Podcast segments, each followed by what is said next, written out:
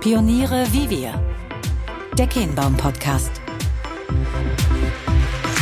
Familienunternehmen sind sehr fokussiert. Wenn sie etwas machen, dann machen sie es richtig. Das sagt unser heutiger Gast Tobias Rappers, Managing Director des Berliner Innovationsökosystems Maschinenraum, über den Mythos traditioneller Familienunternehmen. Der Maschinenraum, aus dem heraus wir schon die vorherige Folge mit Lauch aufgenommen hatten, darf natürlich hier in dieser Reihe nicht fehlen, geht er doch auf die Erfahrung der Fiesmann-Gruppe zurück, zu denen uns Max Fiesmann in der neunten Folge der ersten Staffel schon ausführlich berichtete. In der heutigen Folge Pioniere wie wir sprechen wir über Innovationskraft im Mittelstand, ganzheitliches organisationales Lernen und die Relevanz von Sichtbarkeit für Unternehmenserfolg und was das eigentlich alles mit einem alten, siebenstöckigen Industriegebäude im Herzen des Berliner Prenzlauer Bergs zu tun hat. Außerdem erläutert uns Tobias, warum in der Modernisierung der Familienunternehmen derart viel Kraft schlummert. Viel Spaß beim Reinhören. Tobias, danke, dass wir heute hier bei euch im Maschinenraum äh, zu Gast sein dürfen. Und wir beide haben uns im Vorfeld äh, dem Vorhaben verschrieben, weil du ja an der einen oder anderen Stelle auch schon mal einen Podcast äh, getätigt hast und ja auch selbst Podcaster bist. Dazu werden wir äh, gleich auch nochmal sprechen, dass wir heute miteinander versuchen, etwas in Ergänzung schon zu den veröffentlichten Podcasts hier aufzunehmen. Für all diejenigen, die interessiert sind, ihr müsst einfach nur Tobias Namen eingeben, dann werdet ihr die entsprechenden Formate finden. Und dennoch dreht es sich am Ende natürlich um den Maschinenraum. Ja? Aber vielleicht schaffen wir es etwas tiefer einzusteigen in den Maschinenraum im wahrsten Sinne und das all das, was sie hier so treibt. Und ähm, lass uns doch mal einfach loslegen mit der Frage, wer seid ihr denn überhaupt? Und warum sitzen wir hier an der Grenze zwischen Prenzlauer Berg und Mitte in Berlin? Ja, vielen Dank, äh, Fabian, für die Einladung und äh, auch für das Vorhaben, heute mal ein bisschen tiefer in den Maschinenraum hereinzugehen. Und ähm, tatsächlich ähm, hat der Maschinenraum ja zum Ziel, äh, deutsche Familienunternehmen zu vernetzen über ihre Organisationsgrenzen hinweg, damit sie von und miteinander lernen. Das ist so unser großes Ziel, unsere große Mission. Und ein Teil davon ist auch der physische Ort ähm, und der ist genau an der Grenze zwischen Berlin-Mitte und Berlin-Prenzlauer Berg. Man geht dann so zwölf Treppenstufen runter, ähm, unten in das Café vom Maschinenraum, wo wir gerade auch schon zu Mittag gegessen haben.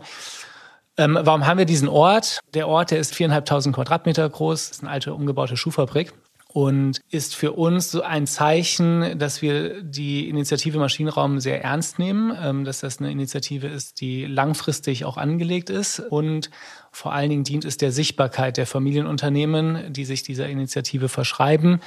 In dem Fall Sichtbarkeit gegenüber dem Innovationsökosystem Berlin, gegenüber den Startups natürlich, ähm, weniger der Politik gegenüber, aber auch darüber kriegen wir natürlich eine Sichtbarkeit und natürlich einen Anknüpfungspunkt auch für Talente, die in Kontakt kommen wollen mit äh, Familienunternehmen. Ähm, und bei so einem Ökosystem, wie wir das betreiben, hilft es eben auch einen physischen Ort zu haben und den haben wir hier auf äh, wunderbare Weise, was man ja leider nicht sehen kann jetzt hier gerade, während wir sprechen, aber auf wunderbare Weise geschaffen. Also an all diejenigen, die mal hier in Berlin sind und sich zwischen Senefelder Platz und Sirенskirchplatz verlaufen sollten, dann müsst ihr hier hinkommen und euch das einmal zu Gemüte führen.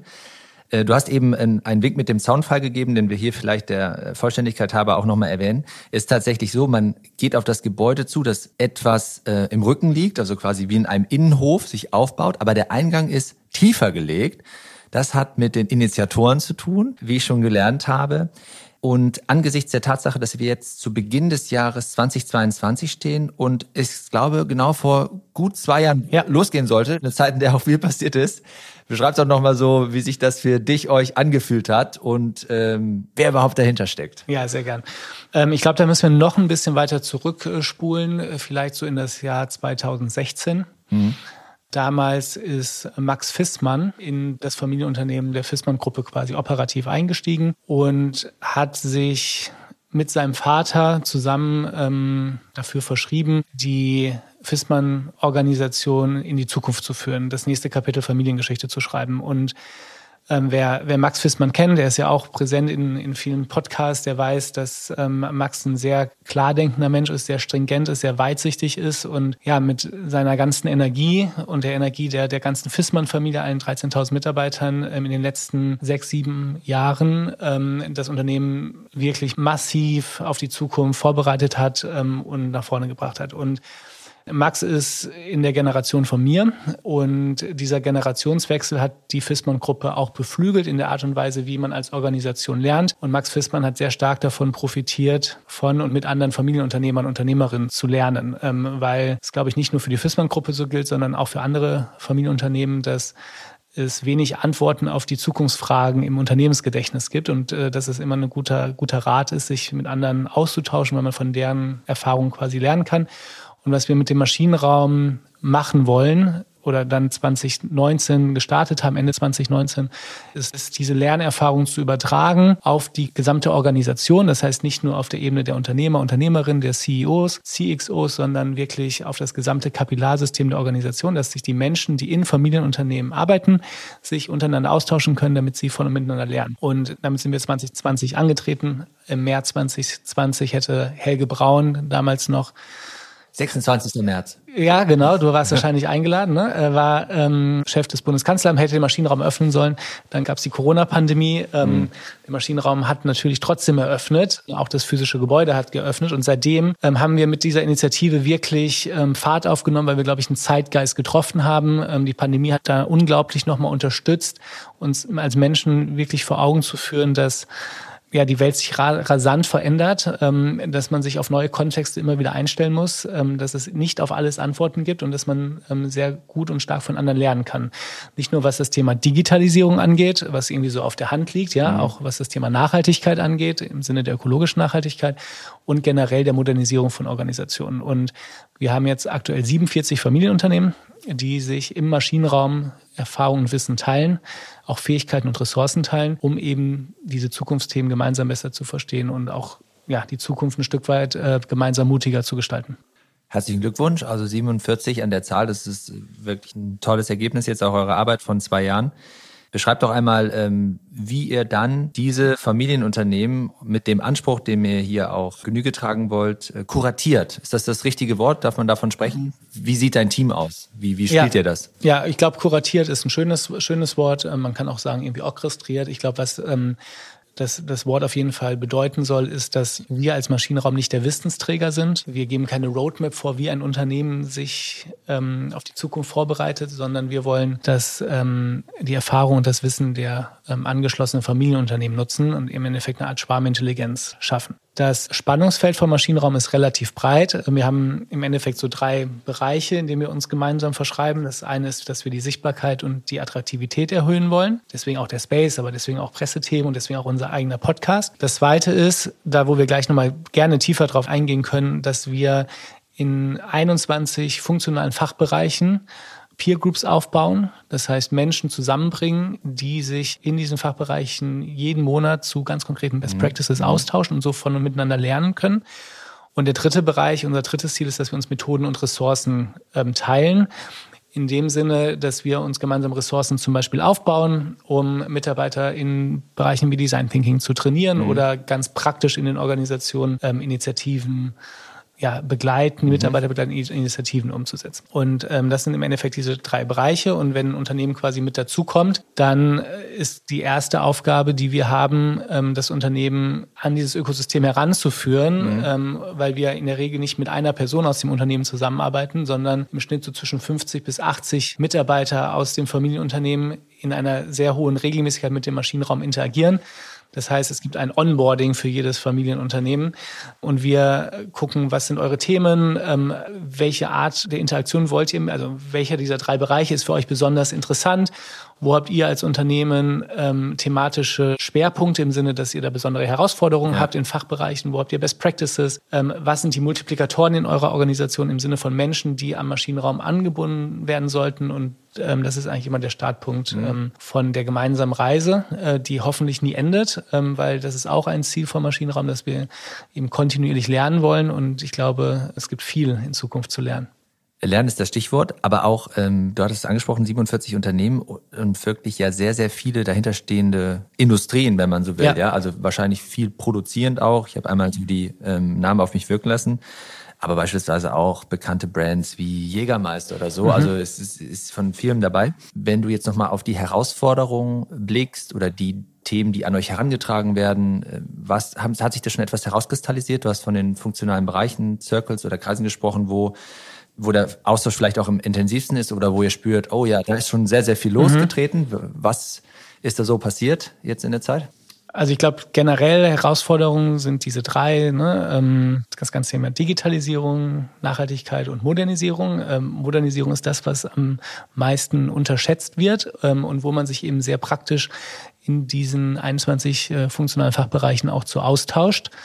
Da geht es viel um Kulturveränderungen in den Organisationen. Ja? Mhm. Ähm, deswegen ist so ein Fachbereich, der besonders stark frequentiert ist, wo wirklich jedes einzelne Unternehmen dran teilnimmt, ist, wenn es um Thema Kultur und Leadership geht, ja. ähm, um so Fragen, wie funktioniert ein Purpose-Prozess? Brauche ich überhaupt einen Purpose? Ähm, wie haben andere Unternehmen das gemacht? Welche Erfahrungen haben sie damit ja. gemacht? Wie schaffen die ähm, Organisationen es, Kompetenzmodelle für die Mitarbeiter auch aufzubauen und die dahingehend auch zu trainieren, aber nicht nur hinsichtlich der Kompetenzen, sondern vielleicht auch gewünschte Verhaltensmuster, äh, weil wir alle wissen, es ist schwieriger, das Verhalten zu verändern, als neue Fähigkeiten zu lernen. Und das heißt, man tauscht sich auf der Ebene der Leute aus, die sich mit diesen Themen in den Unternehmen beschäftigen über ganz konkrete Herausforderungen, ganz konkrete Best Practices. Aber es endet nicht bei den Personalthemen. Wir haben eine Peer Group für die Leute aus dem Innovationsmanagement. Das ist einmal das Innovationsmanagement, was nah an der Kernorganisation ist, betrifft aber auch dann digitale Vehikel wie VC-Aktivitäten, Venturing-Aktivitäten. Und da tauscht man sich dann eben aus ähm, darüber, wie baut man eigentlich so ein Corporate VC auf,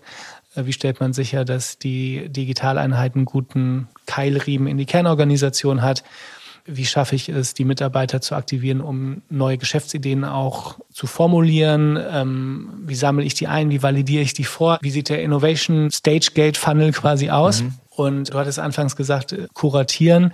Die Aufgabe vom Maschinenraum ist es eben für alle diese 21 Circles oder Peer Groups jeden Monat ein Austauschformat zu initiieren, wo ein ganz konkretes Thema besprochen wird. Ähm, viel konkreter, als ich das jetzt gerade hier aus dem Kopf äh, nennen konnte. Und ähm, die Themen auch so aneinander zu reihen, dass es eine gewisse Dramaturgie gibt. Und das ist, glaube ich, das Einzigartige am Maschinenraum. Deswegen ist das Wort Schwarmintelligenz auch ganz passend, weil mit 47 Unternehmen aus unterschiedlichen Branchen hat man ganz viele Impulse von links und rechts. Und was man auch hat, ist ganz viele gleiche Fragestellungen. Weil egal, ob ich jetzt Lami bin oder ob ich Jägermeister bin oder mhm. ob ich die UVEX-Gruppe bin, ob ich FISMAN bin oder ob ich Figo-Logistik bin, wenn ich in die funktionalen Fachbereiche reingehe, sind 60 bis 80 Prozent der Fragestellungen identisch, egal aus welcher Industrie ich bin. Ja, das auf, scheint ja so, als wäre hier eine Menge los.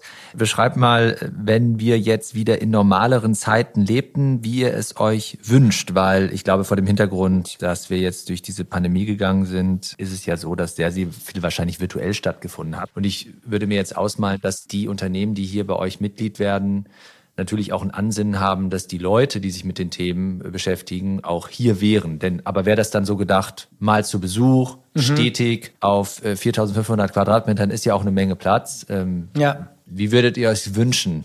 Ja, wir haben tatsächlich hier äh, im Maschinenraum viel Platz. Wir haben 240 Arbeitsplätze, ähm, sind auch alle ausgebucht. Und hier sitzen auch Familienunternehmen im Maschinenraum selbst, ne, die ihre mhm. Innovationseinheiten hierhin ausgelagert haben. Wir teilen uns die Infrastrukturen letzten Endes. Ähm, also dann Gänze dann, ja? Gänze. Mhm. Es ist nicht ähm, irgendwie deren Showroom oder deren Dependance, wenn mal irgendwie einer in Berlin ist, sondern mhm. das ist wirklich deren Büro. Also Jägermeister hat seinen VC hier, Fiege Logistik hat seinen ähm, Company Builder Express Ventures hier. Ähm, Vorwerk hat damals sein VC hier aufgebaut. Ähm, das heißt, das sind Teams, für die es Sinn macht, in Berlin zu sein und wo man sich eben auch Büroflächen miteinander teilt. Das, worüber wir gerade gesprochen haben, diese Austauschformat zwischen den funktionalen Fachbereichen, die finden natürlich alle virtuell statt. Das ja. hat aber weniger was mit der aktuell anhaltenden Corona-Pandemie zu tun, sondern mit der Tatsache, dass diese äh, Formate meistens so 45 bis 90 Minuten lang sind. Wir wollen ja so viele Menschen wie möglich in den Organisationen erreichen und nicht nur aus Gesichtspunkten des Klimawandels, sondern auch einfach generell auf, aufgrund mhm. der Logistik. Es ist halt viel, viel einfacher, die virtuell zu erreichen. Und deswegen findet das alles virtuell statt. Das ist auch immer so geplant gewesen. Was wir allerdings tun ist, der Maschinenraum ist ein People Network und es geht halt darum, die Menschen auch, dass sie sich kennenlernen. Das tun die natürlich virtuell, aber viel besser lernt man sich kennen, wenn man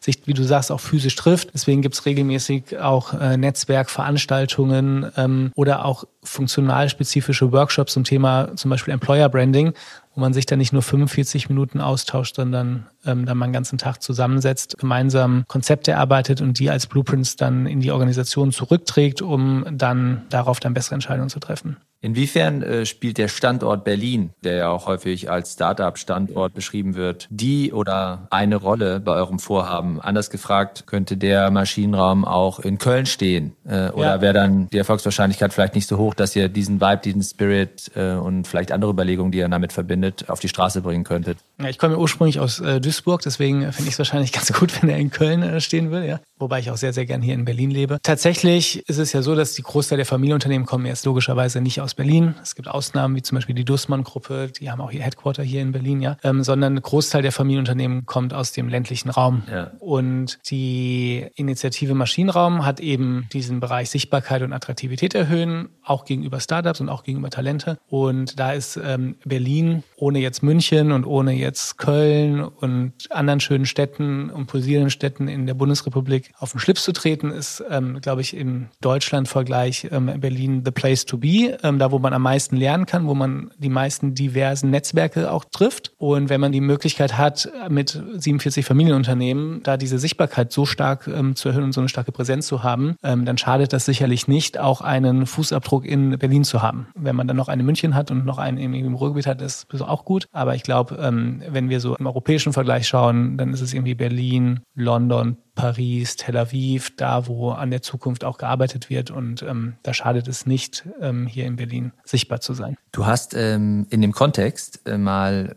auf die Frage eines Journalisten, war es, glaube ich, gesagt, irgendein Podcast aufgetaucht. Es gibt ja häufig so Stereotype, die mit Familienunternehmen in Verbindung gebracht werden, nach dem Motto traditionell, vielleicht, keine Ahnung, behäbig, äh, alles ein bisschen ja kommen. Also es gibt ja so ein paar Sachen, mhm. die mich auch ärgern. Klammer mhm. auf, Klammer zu, äh, weil sie ja, glaube ich, gar nicht so sind. Aber der entscheidende Punkt war, das fand ich interessant, nämlich im Vergleich zu Konzernen äh, war so der Punkt, hinken Familienunternehmen quasi immer noch hinterher oder wie es eigentlich, wenn man heute drauf blickt, so insbesondere in Bezug auf das Thema Innovationskraft, mhm. Modernisierungsfähigkeit, wie sind Familienunternehmen da eigentlich aufgestellt? Und ich finde, hast du eine ganz gute Antwort gegeben. Vielleicht kannst du das nochmal ergänzen, weil ich fand das ganz gut nach dem Motto, man kann eigentlich auf den Erfahrungen, die die Konzerne, und das hat vielleicht auch mit deiner Vita zu tun, ja. du warst ja vorher bei Spielfeld auch unterwegs, ja, bei im Prinzip darauf ja. aufbauen. Ja? ja. Vielleicht magst du das nochmal sagen, weil den Punkt fand ich gut. Ja, es, ich glaube, es gibt jetzt nicht die eine Antwort ne? und es gibt logischerweise auch nicht den einen Mittelstand, die einen Familienunternehmen und ganz generell ist das ja so ein bisschen sind wir hier so ein bisschen biased, weil die Unternehmen, die beim Maschinenraum mitmachen, ja eher diejenigen sind, die, ne, wie hat Anja Müller vom Handelsblatt gesagt, die Willigen sind. Das heißt, die machen ihre Hausaufgaben. Aber ich glaube tatsächlich, dass es ein Mythos ist, dass ähm, der Mittelstand besonders konservativ ist, verstaubt oder was auch immer man als, als negative Begriffe suchen möchte. Mhm. Weil wenn man in die Historie zurückschaut, ähm, dann haben Familienunternehmen eine Tradition von über 100 Jahren und Sie haben es immer wieder geschafft, sich auf verändernde Kontexte einzustellen. Ähm, das ist nicht nur die Dampfmaschine, ja, das ist alles Mögliche, was in der Zwischenzeit passiert ist. Und wenn man das bekommt, dann müssen Familienunternehmen eben sehr wandelbar sein. Und wenn sie irgendwie verstaubt, konservativ und sonst was wären, dann hätte man nicht diesen breitflächigen Erfolg quasi gehabt. So. Was aber, glaube ich, ein Punkt ist, ist, dass Familienunternehmen eben nicht so sichtbar sind, weil natürlich ist ein DAX-Konzern, den ich jeden Tag um 19.59 Uhr vor den Nachrichten vielleicht ähm, einmal bekomme, viel präsenter viel stärkere Wahrnehmung, haben viel größere Budgets, logischerweise auch um Innovationsaktivitäten zu machen. Und aus diesen Budgets haben sie in der, in den letzten zehn Jahren, ich war siebeneinhalb Jahre bei Roland Berger auf jeden Fall, haben nur DAX-Konzerne beraten. Und ähm, im Digitalbereich, großen Automobilhersteller bei deren Transformation begleitet. Und die haben das, die haben viele Sachen auch gut gemacht, aber die haben auch einfach ganz viel ausprobiert, mit ganz viel Geld dahinter. Und man muss nur einmal gucken, was war erfolgreich und was war nicht erfolgreich und wie viel Geld hat das gekostet. Ähm, und ich glaube, von diesen Erfahrungen kann man ganz gut lernen. Ähm, und natürlich ist der Mittelstand vielleicht etwas später gestartet, was auch damit zusammenhängt, dass der Mittelstand oftmals in Industrien sind, die diesen Druck noch nicht so stark mhm. gespürt haben vor zehn Jahren, wie sie es jetzt spüren. Und das meinte ich damals in dem Interview, dass äh, man viel von den Misserfolgen oder Erfahrungen, will ich es mhm. eher nennen, der mhm. DAX-Konzerne auch lernen kann, dass das aber bitte nicht so zu verstehen ist, dass äh, der Mittelstand irgendwie zu langsam ist. Ich glaube, im Familienunternehmen sind sie sehr fokussiert. Ähm, wenn sie was machen, machen sie es richtig. Sie machen es langfristige Orientierung, sie haben Durchhaltevermögen. Da wird nicht irgendwie ein Digital Hub in Berlin gebaut, nur weil der CEO gerade das Gefühl hat, er muss sich da irgendwie entsprechend präsentieren. Und wenn es in sechs Jahren einen anderen CEO gibt, dann schließt er wieder das Digital Hub nur, um irgendwas zu tun. Ähm, oder wie bei Volkswagen oder bei anderen Konzernen hast du mehrere und die nicht voneinander wissen. Das würde in Familienunternehmen tatsächlich nie vorkommen. Ähm, und ich glaube, das brauchen wir auch nicht. Sondern wird, glaube ich, sehr fokussiert an diesen Themen gearbeitet. Und ähm, was jetzt erfolgreicher ist, das werden wir, ähm, können wir jetzt, glaube ich, noch nicht beantworten. Das werden wir dann in zehn Jahren sehen bei dem Thema Familienunternehmertum und ähm, was du eingangs sagtest, auch eben so ein Thema, was ihr fokussiert oder konzentriert hier behandelt, ist Nachhaltigkeit. Ja. Ein Thema, über das wir jetzt ja sehr stark nachdenken, was auch im gesellschaftlichen Kontext an vielen, vielen Stellen auftaucht und mutmaßlich schon während, aber auch nach der Corona-Pandemie uns komplett beschäftigen wird, auch in der ganzen Frage, wie wir, wie es uns gelingt, äh, unsere Industrie, ähm, unseren Wohlstand am Ende des Tages auch aufrechtzuerhalten, grüner zu bekommen. Mhm. Kann man dazu, kannst du dazu schon so äh, deinem Gefühl nach so ein, mit uns teilen, wie der, der Mittelstand, wir haben jetzt gerade gelernt, es, es lässt sich schwierig zu, zu kategorisieren, aber wie er aufgestellt ist, was hier passiert, mhm. vielleicht auch mit welcher Haltung dem Thema begegnet wird, was ja. erlebt ihr hier? Also ich glaube, was ähm, man auf jeden Fall gut beantworten kann, ist, was die Haltung ist. Und das ist vielleicht für den einen oder anderen auch überraschend, aber die Haltung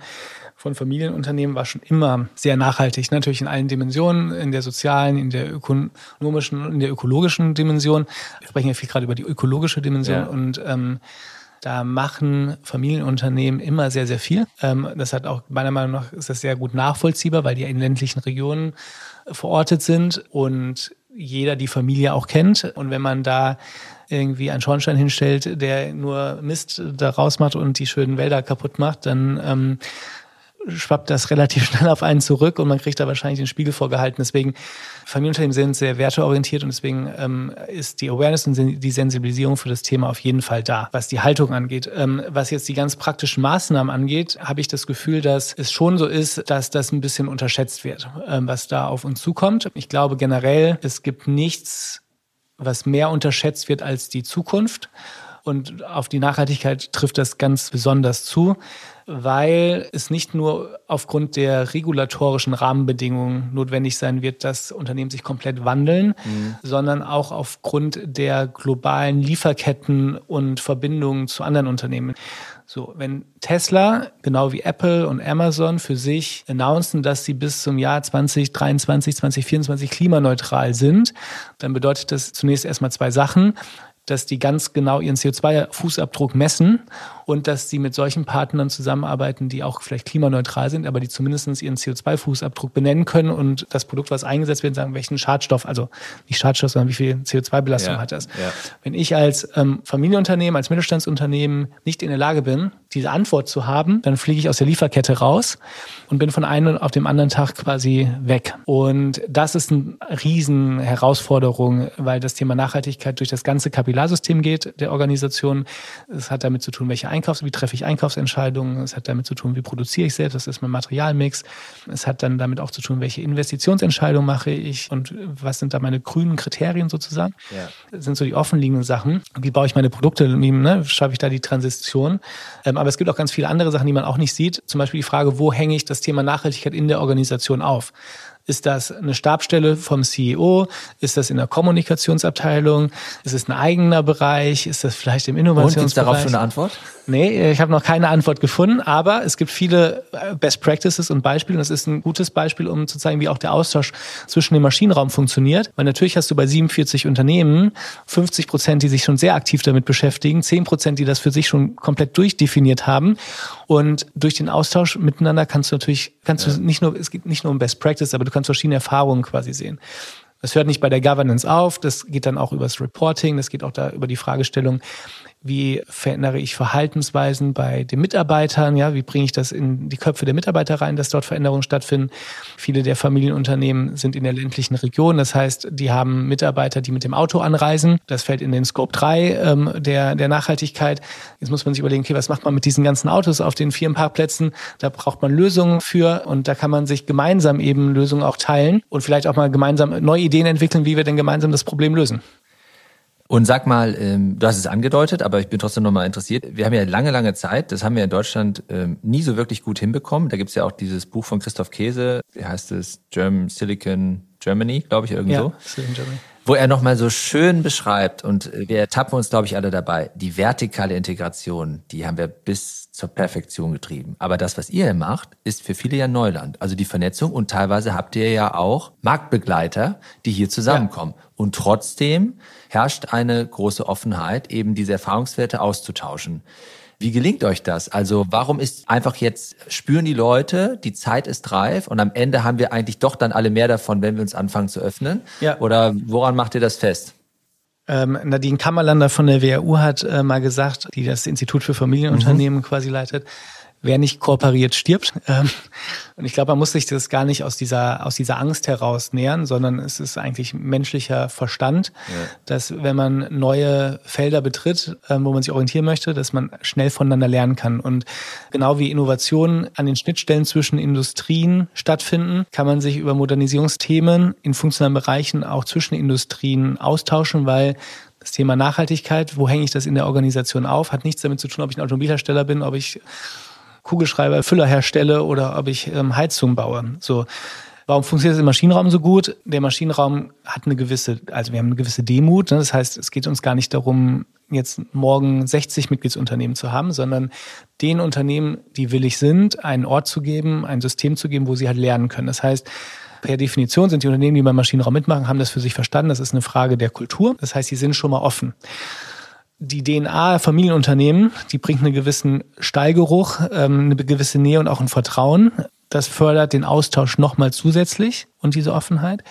Dann kuratieren wir das alles sehr stark. Das heißt, ähm, jeder Austausch ist durch uns moderiert. Ähm, wir kennen die Leute zum Teil natürlich persönlich. Es ist nichts, was skaliert, was wir hier tun. Ne? Es ist ein People-Business. Das hat einen riesen Vorteil. Und zu deiner Frage mit dem Marktbegleiter, natürlich kann es vorkommen, dass ähm, Unternehmen aus der gleichen Industrie im Maschinenraum beide mitmachen wollen. Ähm, und da halten wir uns eben an den gleichen Prinzipien, nämlich Offenheit, Transparenz und Vertrauen, dass ähm, wenn ein Unternehmen dazukommen möchte, wo ein anderes Unternehmen schon im gleichen Markt ist, dann informieren wir das Unternehmen, was als erstes dabei war. Die haben die Möglichkeit zu sagen, nee, will ich nicht ähm, oder ich habe starke Bedenken. Und aufgrund der Haltung kam das bis heute, toi toi toi, so noch nicht vor. Ähm, und natürlich ähm, gibt es aber auch ganz äh, praktische Sachen, die man beachten muss, wenn es in Richtung Antitrust, Compliance und Co. geht, wo wir natürlich sehr sensibel sind, ähm, sehr stark auch geschult sind, ähm, uns keinerlei Probleme begleitet, weil eben durch diese starke Kuratierung äh, der Themen man da nicht in äh, welche Fettnäpfchen tritt. Sehr gut, lass uns aufs Ende einbiegen. Stichworte Offenheit, Transparenz und Vertrauen.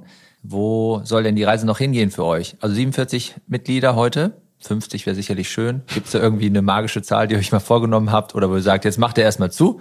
Äh, ähm, ja, ich glaube, es gibt keine Grenze nach oben, aber the sky is the limit ist nicht unser Ziel. Wir nehmen nur zwei Mitgliedsunternehmen pro Monat auf, mhm. ähm, um eben auch das Ökosystem langsam und behutsam äh, wachsen zu lassen. Ähm, ich mache mir auch keine Sorgen, dass Unternehmen irgendwie weggehen äh, und dass wir auch keine mehr finden. Ähm, das, ich glaube, es gibt viele Unternehmen, die sich auch auf die Reise machen und auf der Reise sind.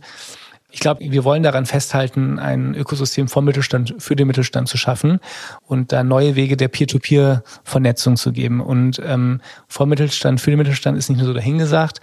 Die Initiative wurde von FISMAN initiiert. Wir haben keine Profitabsichten. Wir wollen wirklich was Sinnvolles tun. Ähm, wir werden damit nicht äh, die Welt retten. Wir werden damit auch nicht Deutschland retten, wenn sie gerettet werden müssen. Aber wir wollen halt einen kleinen Beitrag dazu leisten, dass ähm, das Rückgrat der deutschen Wirtschaft äh, weiterhin auch wettbewerbs- und zukunftsfähig bleibt. Und das ist eigentlich unsere große Mission. Das ist genau die richtige Mission und wir werden alles mit daran setzen und euch beobachten und hoffen, dass das genauso aufgeht, wie ihr euch das wünscht. Tobias, letzte Frage, die stellen wir immer hier in unserem Podcast und dann sind wir natürlich auch ganz neugierig, äh, was du zu berichten hast. Erzähl uns doch etwas, was du noch nie jemandem verraten hast. Ja, gute Frage. Ähm, dass ich allergisch bin äh, auf Ananas interessiert wahrscheinlich keinen.